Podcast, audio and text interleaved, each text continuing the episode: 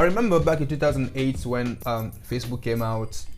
You know, we're all creating accounts, and you know, it was just a platform where you can actually um, find people that you you know your contacts the one that you people that you lost contact with like your friends high school friends and, and people like and stuff like that but then today what we are seeing is another thing it's like facebook is the powerhouse of digital advertising. And the reason why i created Leroy digital is, be, is because i have seen a lot of people like do the mistakes i did. Even you know when i started doing uh, social media advertisement i was wasting money and it was like five dollars a day. And you could do that for like 30 days 60 days with no uh, appropriate result you know you don't have the result that you want to have.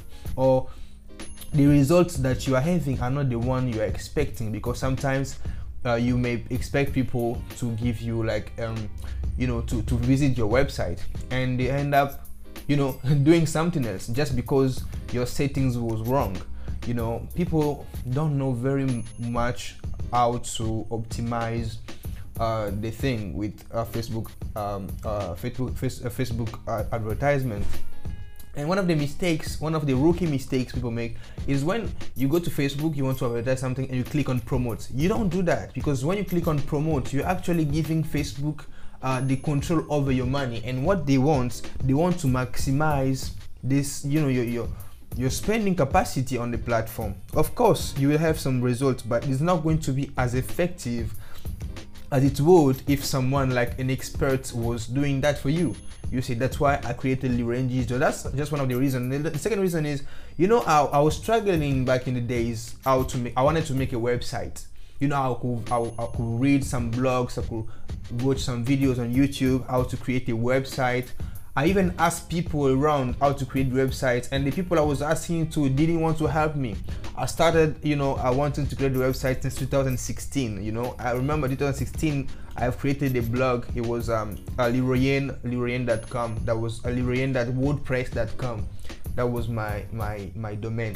So I was using that platform with one of my friends, and um, we were, we were just creating blog articles for people to read, writing down our ideas and stuff like that.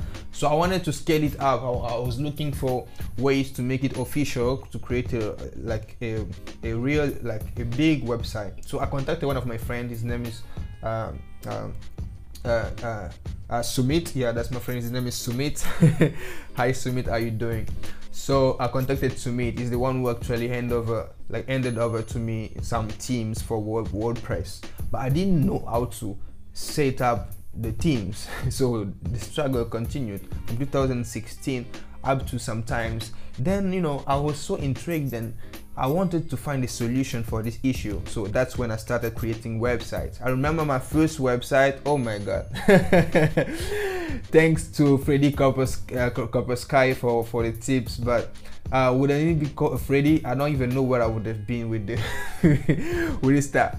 So um, after resolving my own issues, I started resolving other people's issues, and then I found out okay, wait, if I can actually be um, a reference so people can go to to get their issues resolved, why can't I just create a firm for it? So that's when I started with Liroyen Digital.